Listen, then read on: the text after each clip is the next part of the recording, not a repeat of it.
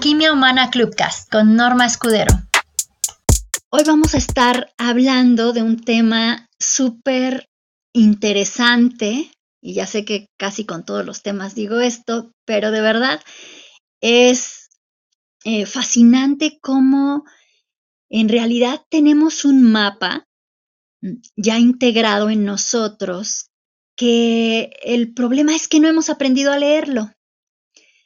Y ese mapa nos da pautas súper importantes y además a plena vista, ni siquiera están ocultas, están completamente visibles para nosotros de cómo podemos ganar autoridad sobre nuestro propio estado y tener mayor dominio propio si simplemente nos damos la oportunidad de conocernos y de aprender un poco sobre esta maravilla que ya somos nosotros, independientemente de la forma que tenga nuestro cuerpo, de lo que nosotros percibamos que somos, nuestro patrón morfopsicológico nos da una serie de pautas de las cuales podemos apalancarnos muchísimo para obtener ese gran tesoro que ya viene ahí guardado con nosotros desde el primer momento en el que conectamos con la vida aquí en, la tierra, ¿no? Entonces, bueno, pues la verdad es que a mí este tema me emociona como, como prácticamente todos los que vamos a ver, pero en particular este me parece muy interesante porque tiende a ser poco conocido y además los que lo conocen no suelen relacionarlo con el dominio propio. ¿Cómo ves tú, Brenda? Fascinante, por supuesto que sí. Por favor, danos más detalles sobre este mapa que todos tenemos y cómo tomar ventaja de, de conocerlo bien. Mira, pues para empezar, es importante que tengamos claro que el cuerpo no miente, lo expresa todo y prácticamente siempre. Hay muchas cosas que podemos cambiar y sin embargo las tendencias suelen mantenerse hasta que se haga un trabajo de transformación verdaderamente amplio y profundo. Y esto no pasa de un día para otro, ¿no? Toma, toma un tiempo. Hay patrones eh, que es más fácil aprender a sacarles provecho que seguir desgastándonos y querer cambiarlos. Uno de ellos justamente es el morfotipo, porque independientemente de que nosotros subamos o bajemos de de peso, eh, nuestro morfotipo va a seguir siendo el mismo prácticamente. Entonces, eh, si yo me la paso rechazándolo y queriendo cambiarlo, pues me voy a desgastar mucho y esto va a permear en muchas áreas porque es como estarme auto rechazando como que esto que yo soy está mal y en realidad estoy desaprovechando toda la información y las oportunidades que me puede brindar. El morfotipo em, que define la morfología de una persona es un tipo de característica física y genética que tiene pues este individuo en particular. Cada uno de nosotros tiene una combinación de características físicas y genéticas que nos dan pues este aspecto físico, pero que también está vinculado a nuestro carácter, a nuestro metabolismo y como les decía anteriormente, también a cómo está operando nuestro sistema nervioso. En sesiones anteriores les hablé de esto, del vínculo entre cómo opera mi sistema nervioso y mi metabolismo. Y todo esto está incluido en este morfotipo. ¿Sí? No solo se refiere al aspecto físico. Eh, según el morfotipo, cada uno de nosotros puede distinguirse en tres categorías o puede ubicarse en una de tres categorías que son con las que trabaja principalmente la morfología. No vamos a entrar tan a detalle en ellas porque, bueno, se vuelve un mundo de información. Pero para que ustedes más o menos ubiquen esto, eh, el primero, digamos, sería la, la morfología ectomorfa, que es básicamente un cuerpo delgado, ¿no? que eh, le cuesta mucho trabajo subir de peso, baja con mucha facilidad, eh, no acumula grasa, ¿no? pero tampoco gana músculo, le cuesta mucho trabajo ganar musculatura, ¿no? Es, son básicamente estas personas que tienden a ser delgados y eh, pues les cuesta bastante salir de esa figura. Después tenemos también eh, la morfología endomorfa, que son estos cuerpos que tienden a ser redondeados aunque suban o bajen de peso, son cuerpos muy curvilíneos, muy, de formas redondeadas, ¿sí? La cara redonda, el, cuerpo tiende a ser muy, eh, a tener muchas curvaturas, ¿no? No importa si está con kilos de más o en su peso, su figura va a tender a ser redondeada. Y tenemos el tercero, que es eh, la morfología mesomorfa. Este cuerpo tiende a ser atlético, pierde grasa fácilmente y gana músculo fácilmente. Y cualquiera diría, uy, pues qué padre, ¿no? estos se lo ganaron todo. La verdad es que aquí en este hay que tener mucho cuidado porque eh, en un descuido, pues eh, perder muchísimo peso, como me pasó a mí, por ejemplo, ¿no?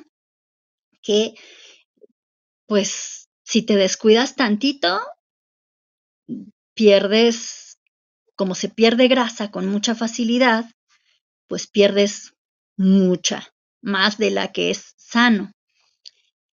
La ventaja también es que, bueno, si tú empiezas a ir al gimnasio y a hacer em, ejercicio con aparatos, muy rápido ganas músculo y en poco tiempo parece que llevas mucho haciendo ese ejercicio, ¿no? La cosa es que tampoco se mantiene. Cuando dejas de hacerlo, rápidamente pierdes el trabajo. Entonces, bueno, cada uno tiene sus ventajas y desventajas. ¿Cuál es el que tú tienes? Brenda, ¿tú ubicas cuál es tu, morfología? Bueno, a ver, sí, estoy, estoy pensando, ahorita mismo me veo en el espejo y yo diría que tendría una categoría mesomorfa, pero yo recuerdo mucho que en, mi adolescencia y, digamos al principio de mis 20 siempre fui muy delgada, muy delgada, entonces yo antes siempre pensaba que era ectomorfa. No sé, yo no sé si es que quizás no hacía tanto deporte y no debía desarrollado tanto músculo, no, no sé lo que es. ¿Qué, qué, me puedes aportar sobre esto? Sí, pues generalmente no, no cambia tanto. Em, bueno, no, no cambia la, la, morfología, digamos que es como ese patrón, pues como viene en la parte genética y demás, em, así va a ser, ¿no? Entonces, el asunto, por ejemplo, con el mesomorfo y el ectomorfo es que justo cuando estás en, la niñez, la adolescencia, eh, puede confundirse porque el que es pues flaquito, flaquito, a veces eh, en lo que podemos ver es que el músculo está delineado, no tan hay como un, flaquito escuálido, que de hecho lo vamos a ver ahorita que entremos más en, los siguientes, em, en los tipos que, de los que vamos a hablar en, realidad, como hay diferentes formas de estar delgado, ¿no? Y el atlético puede pasar por delgado o por eh, flaco incluso, ¿no? En mi caso siempre era como la flaca, pero aunque estaba flaca, mis músculos estaban eh, delineados, marcados, ¿no? Entonces, eh, no, no, era como tan una flaquita escuálida, por decirlo de alguna manera, y ahí puede verse una diferencia que vamos a, a irlo aclarando conforme avancemos con el tema justamente.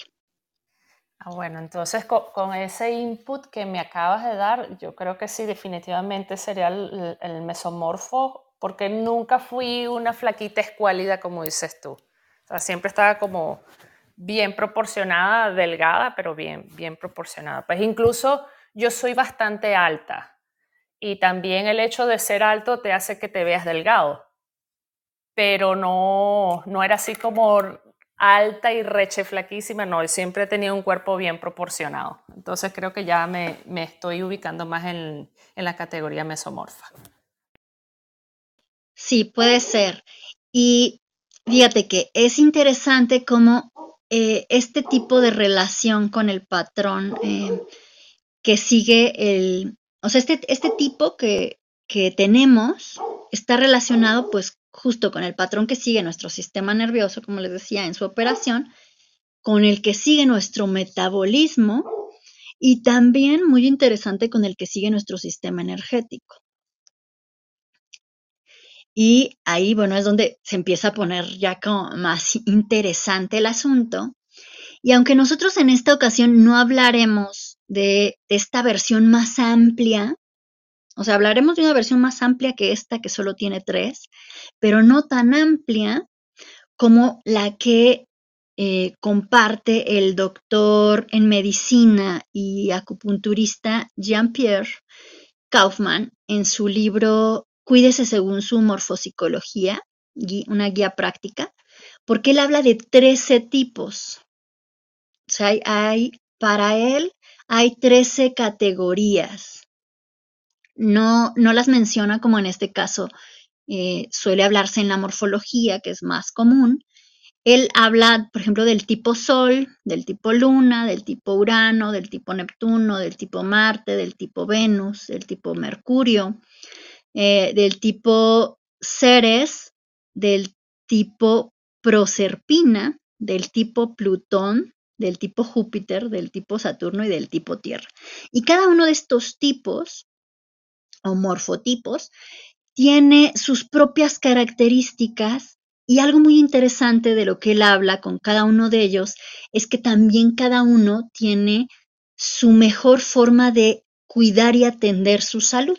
En este caso, pues él al ser un doctor en medicina y acupunturista, se enfoca específicamente en la parte del cuidado de la salud y qué prácticas son las que le van mejor a cada morfotipo.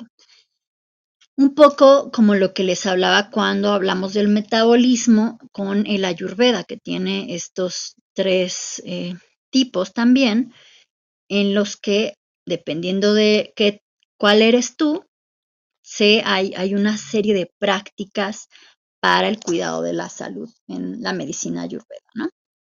Pero bueno, vamos a hablar nosotros aquí de cinco perfiles que están basados en modelos más asociados a las heridas de la niñez, la terapia somática y corporal. ¿ah? En lugar de tres o trece, nosotros vamos a hablar aquí únicamente de cinco. Cada uno de estos perfiles nos permitirá reconocernos para, bueno, ubicar en cuál estamos nosotros, pero también para ubicar justamente las cosas que tengo que eh, cuidar o trabajar dependiendo de, lo que este mapa de mi cuerpo me está brindando, pero también los tesoros que tengo para aprovechar y que a lo mejor no estoy aprovechando y bueno, los estoy dejando ir en este, en este proceso de a, a lo mejor rechazarme o simplemente desconocerlo, pero también me va a permitir que pueda ganar mayor dominio de mi persona. A partir justamente pues de este autoconocimiento, a la vez que me permite también ir ganando elementos para entrar en los siguientes pilares de los que hablaremos en este, en este proceso,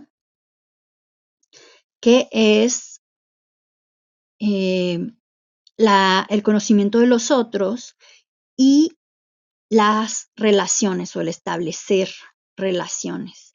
El poder conocer todo esto que me da el mapa de mi cuerpo me va a permitir ir desarrollando los dos primeros pilares, pero también empezar a entrar ya en el desarrollo de los siguientes para tener mejores relaciones, pero también una mejor calidad de vida, tanto personal como profesional. Entonces, ¿cómo ves hasta, hasta aquí, Brenda? Y aprovecho para darle la bienvenida a Selene y las gracias a Claudia por acompañarnos por acá. No, pues súper, súper importante. Ahora que nos explicas los, cinco perfiles, vamos a ver cómo se relacionan con las tres eh, categorías de morfotipos que nos acabas de decir, con las que empezamos el, el programa. Hola Selene, muy buenos días. Hola, buenos días, este Bren, Normita, Flor, qué gusto, Clau, buenos días. Súper, pues bueno, vamos a empezar con el primero. Estos patrones em, corporales, como les decía, tienen una revelación para cada uno de nosotros. Hoy vamos a ver seguramente solo dos y la siguiente semana estaremos abordando los otros tres. Entonces, vamos a iniciar con el redondeado. Este cuerpo así como redondito, que justamente tiene que ver con el morfotipo endomorfo, estas formas redondeadas, curvilíneo.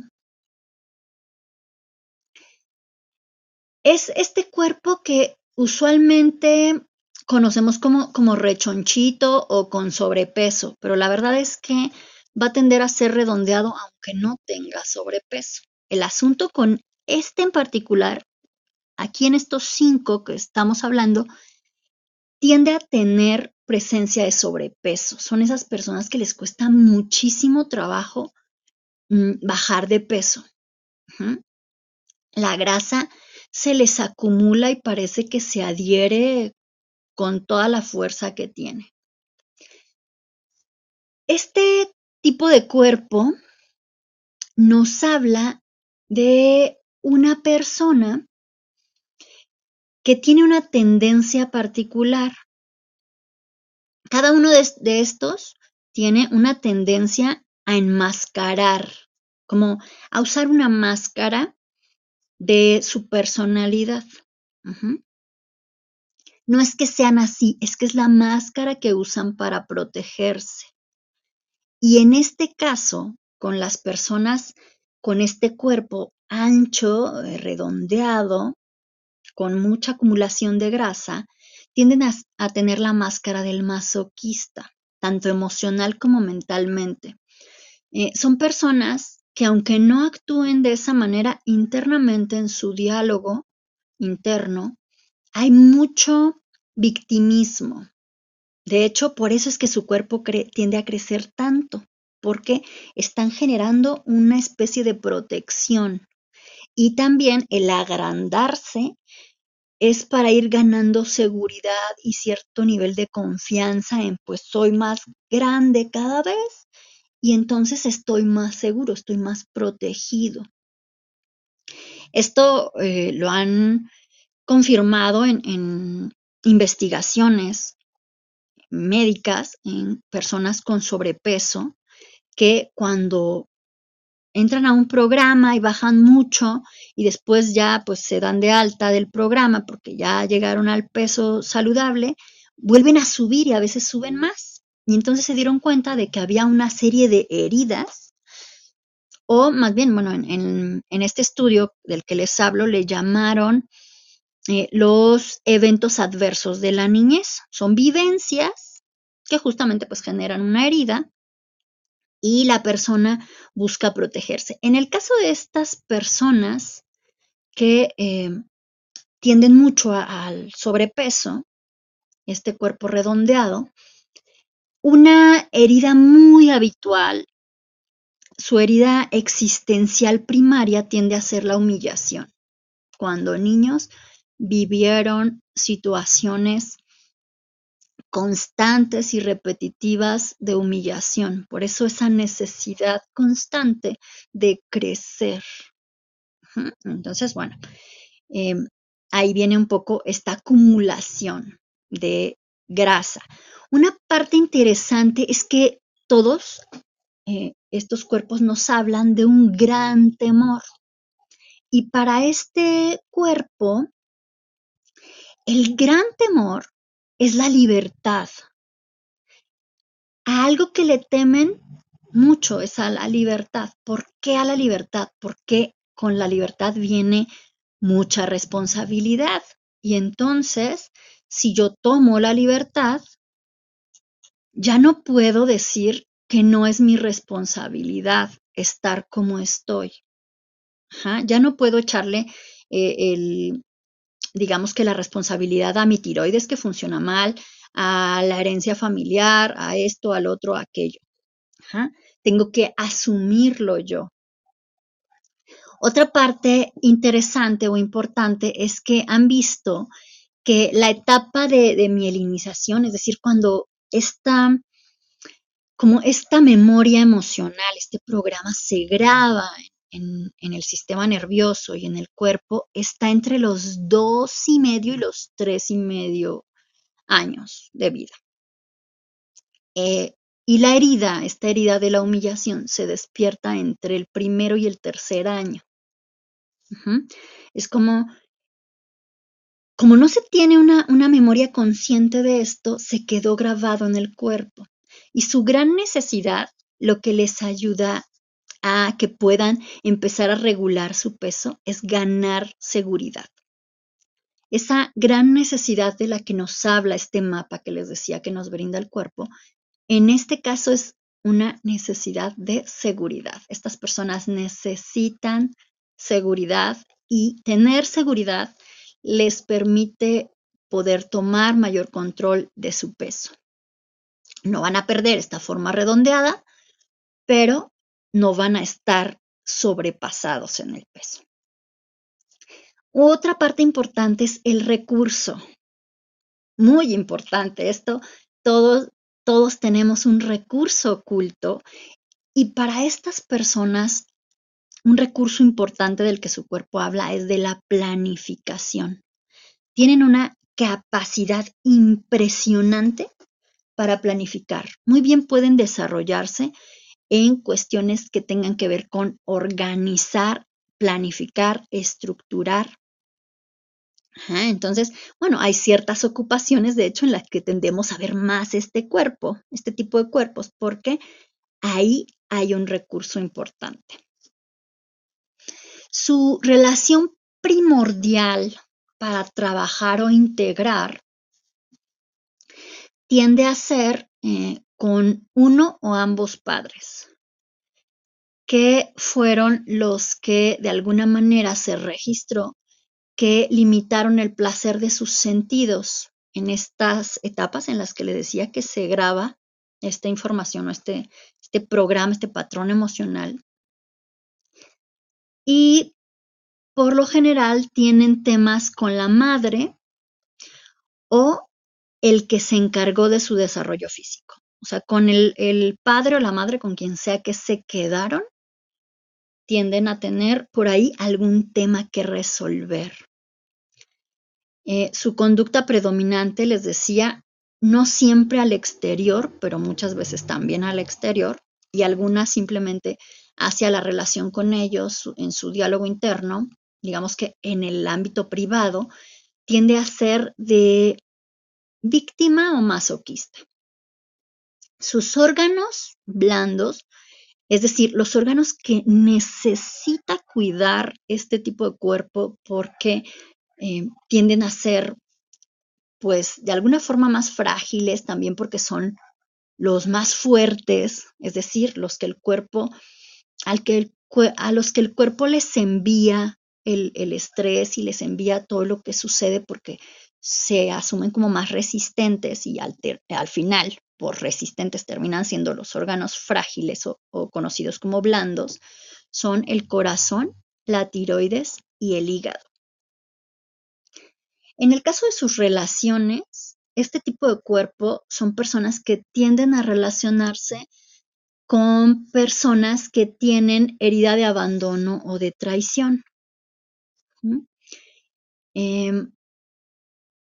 Su principal falta en, el desarrollo y también en sus relaciones es justamente el desarrollo físico y sexual. Tienden a tener complejos en cuanto a la relación con su cuerpo y su desarrollo sexual o cómo justamente viven el placer y la libertad, porque justamente esa es su búsqueda, el placer y libertad. Ahí es donde está eh, su mayor área de eh, oportunidad o de trabajo. Tienen, como todos, un, un principal ente saboteador que en realidad pues es su sistema de defensa, no es que busque sabotearlos, es que es lo que se programó para defenderse, para ganar seguridad, que era lo que les decía que necesitan, y tiene que ver con la vergüenza. Y entonces, a partir de esta vivencia de la vergüenza y de este avergonzarse constantemente, ignora su sexualidad y sus deseos sexuales. tienen a tener esta tendencia. También se autolimitan por temor a desbordarse. Eh, se las ingenian para no ser libres, para atarse o atraparse con algo que eh, les restrinja. Y puede ser de, es que mi hijo, es que mi esposo, es que mi mamá, es que mi papá, es que alguien o algo no me permite tal, ¿no? O eh, cualquier cosa me impide desarrollarme en tal, en eso que yo quiero y que implicaría libertad o placer, disfrute, porque es lo que está aquí que tiende a ser em, bloqueado, ¿no? Su filtro para la vida, es decir, este, este velo del, detrás del cual ve la vida, es la hipersensibilidad. Y parte, justamente esta hipersensibilidad parte desde el juicio y el calificativo. Calificar o descalificar tanto a sí mismo como a otros. Tienden a ser personas que pueden ser muy duras, ¿no? en, este sentido, con, con la calificación y el juicio. Em, sus principales males y enfermedades más comunes, em, pues puede ser la bulimia, la lumbalgia, laringitis, anginas, problemas respiratorios, trastornos en piernas y pies, varices, esguinces, fracturas, disfunciones hepáticas, de la tiroides, por supuesto, irritaciones de la piel, em, hipoglucemia, diabetes o cardiopatías. Así que este cuerpo necesita cuidar esta parte porque la tendencia, ahora sí que el mapa nos dice que eso está ahí latente, es posible, así que hay que cuidarlo.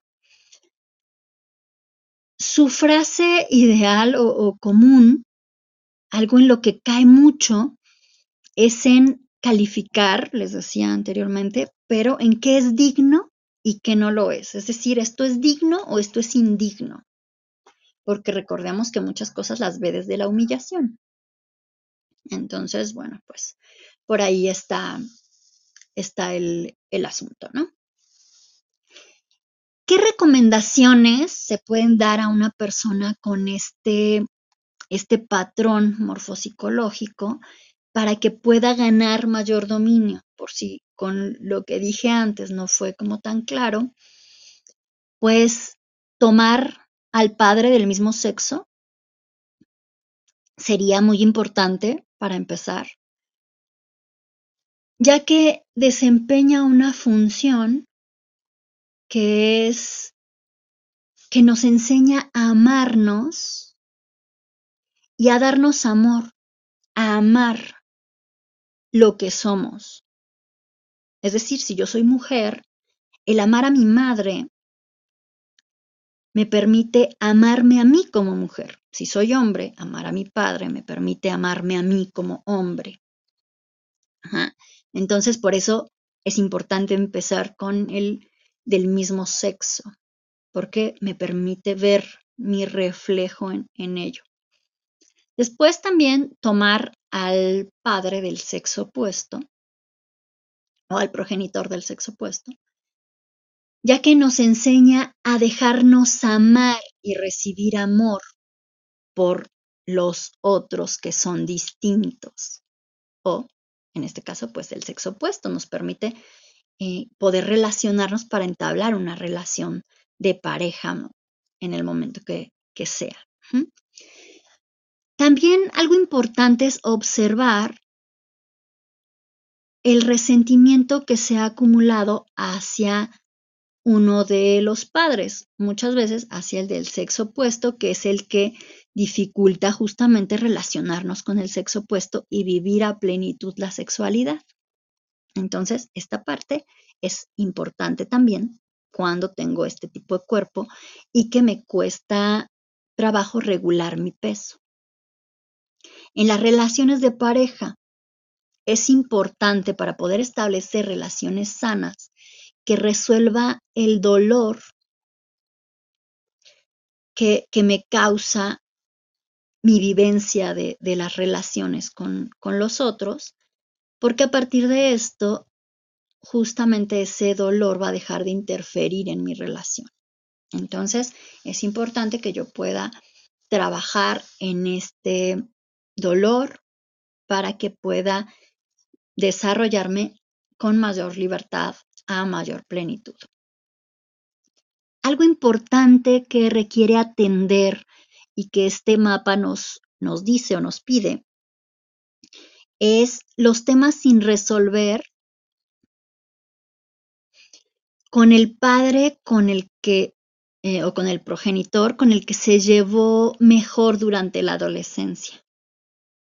Generalmente en, con este progenitor que hubo más cercanía en la adolescencia, también puede haber por ahí algún tema de competencia o algo así. Entonces, este tipo de cosas hay que atenderlas para poder eh, tener, digamos que, menos necesidad de, de hacer barreras o crecimiento exagerado para que mi cuerpo pueda eh, tomar el, tamaño que, que, le corresponde, digamos, de acuerdo a su estructura.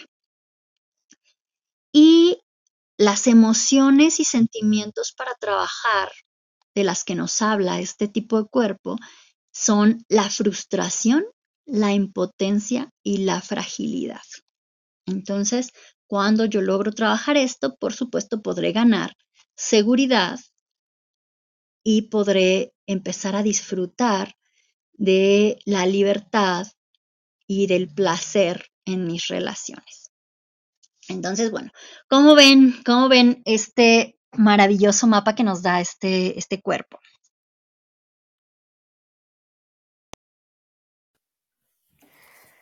Wow, sí, bien, completa toda la información. Ahí hay unos puntos que, que quería resaltar de lo que habías mencionado cuando Mencionaste que es bien importante resolver el, dolor del pasado, de esa, de esa herida de la infancia, ¿no?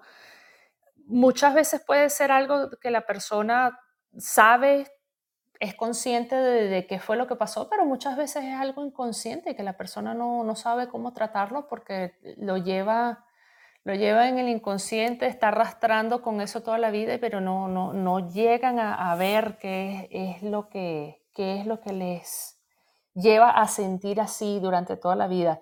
La otra cosa también que, mencionaste que me pareció bien importante cuando dijiste que las personas con esta morfología califican, califican todo, qué cosa sí es digna, qué cosa no es digna. Y aquí yo veo mucho que e, estas calificaciones, estas críticas se pueden llevar mucho desde desde las distorsiones, que quizás las cosas pueden ser de una determinada manera si tú le preguntas a cinco personas cada una te puede dar una respuesta diferente, pero eh, eh, esta forma de ver que, que, tú dices que tienen que trabajar la frustración, la impotencia, que se ven tan frágiles, es como que distorsionan las cosas, como que la ven peor de lo que en realidad son, y de ahí es donde viene la crítica. Me pareció bien importante eso. Así es, Brenda. Pues eh, Claudia Mm, intenté subirte, pero no me, no me deja. Si quieres bajar tu manita y te enviamos invitación si quieres para que puedas subir a, compartir o puedes hacer tu comentario, tu pregunta en el chat y con mucho gusto la atendemos porque no, no me da oportunidad de, de subirte. Cel, ¿quieres compartir algo sobre este? No, pues es que todo me hace sentido. Fíjate que platicaba con una persona que se hizo el bypass y él decía que él sigue, seguía siendo gordo, aunque su cuerpo pues ya no era de una persona gorda, ¿no? Pero decía, no, porque yo sigo teniendo mentalidad de gordo y sigo trabajando en eso. Entonces, ahorita que nos dabas toda la información, como, como decimos en México, coloquialmente me iban cayendo los 20 de él, por qué él me decía eso y cuando me lo dijo no lo entendí muy bien. Pero ahora digo, wow, pues, pues sí, hay muchas cosas que sanar internas, como decía Bren, eh, que a veces ni siquiera sabemos ¿por qué reaccionamos así? Porque no nos acordamos que eso a lo mejor ya será tomar una sesión de biodescodificación que nos, que nos ayude. Pero más que cambiar mi cuerpo, necesito cambiar, sanar todas esas heridas para que pueda cambiar mi mente. No, qué interesante. Continúa este, Normita. Así es, por eso les decía que es importante en sesiones anteriores esta parte de descargar la tensión que se acumula en, el sistema nervioso y también en el sistema energético, en realidad en todos nuestros sistemas, ¿no? Linfático, vascular, em, porque esto nos permite darle al cuerpo la posibilidad de cambiar la información que tiene guardada. Si tú no haces esto, y te vas directo a querer hacer una reconfiguración, la verdad es que te va a tomar más tiempo o puede volver a, eh, puede regresar, digamos, ¿no? Porque primero hay que darle como este detox al cuerpo para que libere la carga que tiene y después pueda grabar una nueva información. De hecho, algo interesante, por ejemplo, con este, este tipo de cuerpo es que en la parte profesional, por ejemplo, tienden a ser muy buenos con los números, ¿no? Hay muchos contadores y muchos empresarios, administradores que tienen este tipo de cuerpo. Y en cuanto a la economía y las finanzas, tienden a ser personas buenas para acumular y multiplicar, igual como hacen con la grasa, porque les da seguridad, lo que están buscando eh, es ganar seguridad. Esa es como la necesidad primordial, la, parte mayor. Y esto que dices de, cuando se hacen el bypass es muy cierto. Puede ser que mi cuerpo ya no engorde porque hicieron una modificación o por ejemplo los que se hacen la liposucción, ¿no? Yo hace un tiempo trabajé con una persona que se hizo liposucción y lipoescultura y me decía, pero es que siento que estoy volviendo a engordar, ¿no? O sea, sí me dejaron un cuerpo escultural, pero siento que otra vez estoy volviendo a perderlo. Claro, porque cambia solo el cuerpo y no, no hacen el cambio profundo para, para modificar esta necesidad que simplemente el cuerpo está manifestando. Yo les decía al principio que el cuerpo nunca miente y lo dice todo, no se guarda absolutamente nada. Lo que pasa es que nosotros no sabemos leer el mapa, pero ahí está. El mapa lo traemos desde el principio. Otra cosa es que no sepamos leerlo. Entonces, es como justo, digamos que pones un, otra cosa pero el mapa sigue diciendo lo mismo, como cuando cambian el cauce de los ríos. Pero en cuanto vuelva a llover, el agua por naturaleza tiende a buscar el mismo cauce, tiende a buscar su mismo camino que conoce.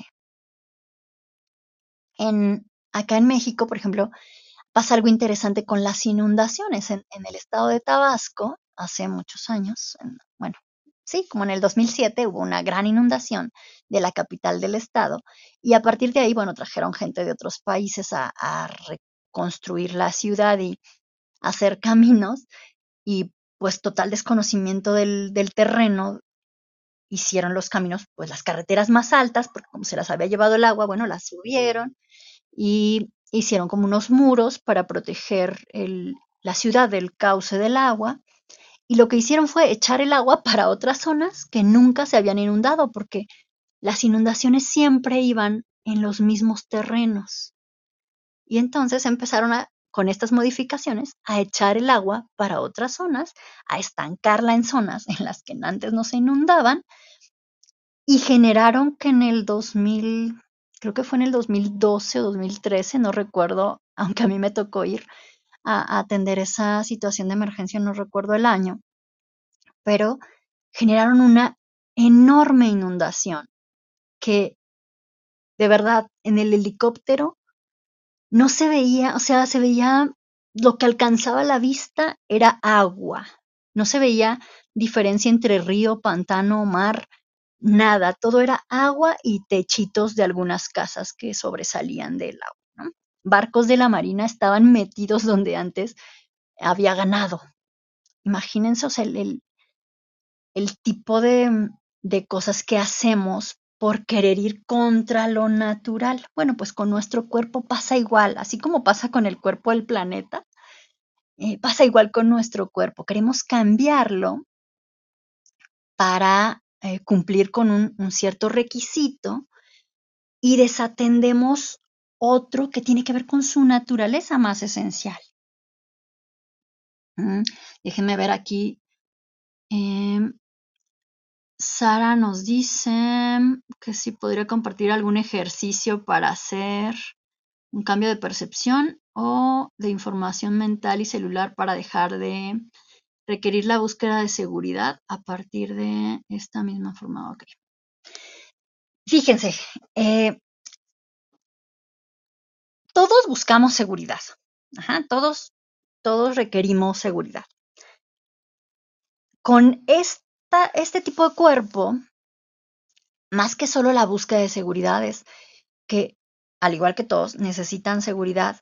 El tema es que en ellos las distorsiones, como bien decía Selene, les hacen sentir que no la tienen. ¿Qué hay que hacer para eso? Primero, calmar el sistema nervioso, que es lo que me dice que estoy en peligro. Entonces, ¿qué puedo hacer? Vamos a, hacer algo rápido. Igual en el canal de YouTube encuentran algunos em, videos sobre esto, de los que están en el videocast con ejercicios para descargar la tensión. Y en la página de Alquimia Consulting también hay algunos otros en la biblioteca que pueden ahí ir viendo para, para esta tarea. Pero algo sencillo, esencial, es hacer, por ejemplo, vamos a construir una frase. Y lo que voy a hacer es ubicar lo que pareciera para mí un riesgo. Supongamos que en esta situación social siento incomodidad o en esta em, negociación o en, esto que estoy atravesando, hay algo que me incomoda y me hace sentir inseguridad. Entonces, voy a ubicar qué es eso para mirarlo tal cual y voy a decir, aunque esto X me hace sentir inseguro o insegura, en este caso que creo que todas somos mujeres, me amo y me acepto tal y como soy. lo voy a decir tres veces, solo para afianzar la frase. Después voy a inhalar por la nariz y exhalar por la boca tres veces. Y una cuarta que voy a inhalar por la nariz, exhalar también por la boca, pero como si fuera un suspiro.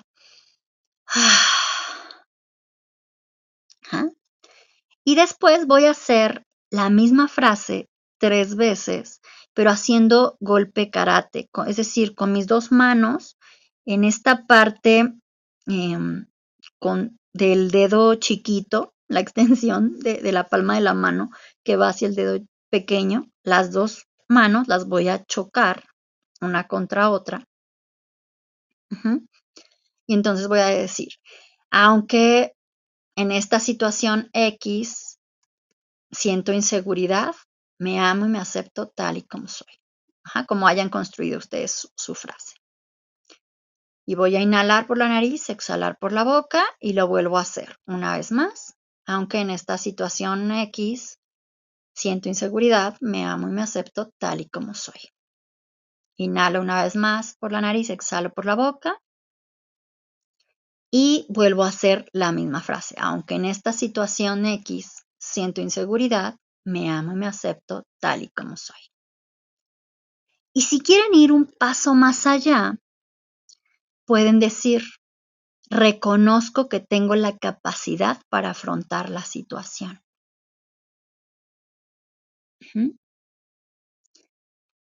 Y lo hacen tres veces igual.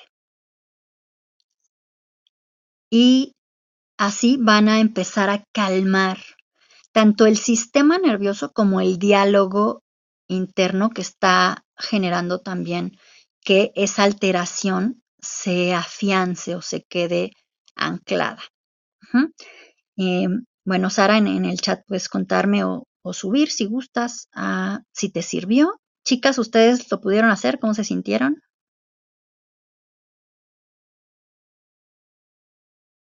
Esto les ayuda aunque no tengan ese tipo de cuerpo, pero a ese tipo de cuerpo en particular más. Sí, claro, no. Em, es que siempre el, decretar, el hablar, el afirmar, como le quieran llamar, te ayuda. Eh, yo uso otros, pero, pero siempre es bueno, no importa las palabras, que utilices me refiero a, por ejemplo, lo que tú decías, y bueno, yo lo digo en forma de recreto del yo soy, ¿no? Yo soy esa energía y esa sabiduría, esa inteligencia, y todo va a salir a la perfección. Y bueno, hago otras cosas, pilar de luz y tal, y me cambia totalmente la percepción de las cosas, me relaja, lo veo, si no positivo, no ya no lo veo como que esa situación me agrede o me siento agredida o ofendida, sino digo, bueno, así son las personas, todo va a pasar como tiene que pasar. Es que es increíble cómo esos ejercicios como los que nos acabas de dar te cambian luego, luego el chip y te hacen ver, aparte de que te sientes eh, más seguro, sin una agresión de tu parte, te ayudan a ver la situación más clara, como que te suben y lo ves en forma panorámica y dices, wow, me estaba ahogando en un vaso de agua. Ahora en vez de verlo medio vacío, lo veo medio lleno. Entonces sí, muchas gracias, Norma. Súper, pues sí, justamente tiene que ver con, con la percepción, ¿no? En este caso, como no es, no es un, decreto, más bien es como un, ejercicio para eh, reconocer la emoción, para darle el espacio a la emoción, poder mirarla y hacer esta eh, incorporación que entra por varios sentidos, tanto en el cuerpo, porque estás pulsando en, en el sistema nervioso, un punto que además tiene que ver en, acupuntura, este punto que estamos presionando en ambas manos, tiene que ver con estimular tu capacidad para la acción, ¿no? Eh, brazos y piernas, digamos. Y también con poder calmarte, porque lo que te hace sentir inseguridad, pues tiene que ver, en, en el caso de este cuerpo en particular, les decía, pues es esta herida de la humillación activada, este juicio, esta sensación de incapacidad. Por eso la construcción de la frase, bueno, es, aunque pasa esto, es decir, o sea, sí lo reconozco, está pasando, sí, pero aún así con eso, yo me amo y me acepto y reconozco que tengo la capacidad para afrontarlo, ¿no? Y pues que pueda escucharme mi voz diciéndolo mientras estoy estimulando este punto, ayuda a que mi sistema nervioso se calme, pero también empiece a hacer este cambio. Y es increíble cómo ya se nos fue el tiempo y solo vimos uno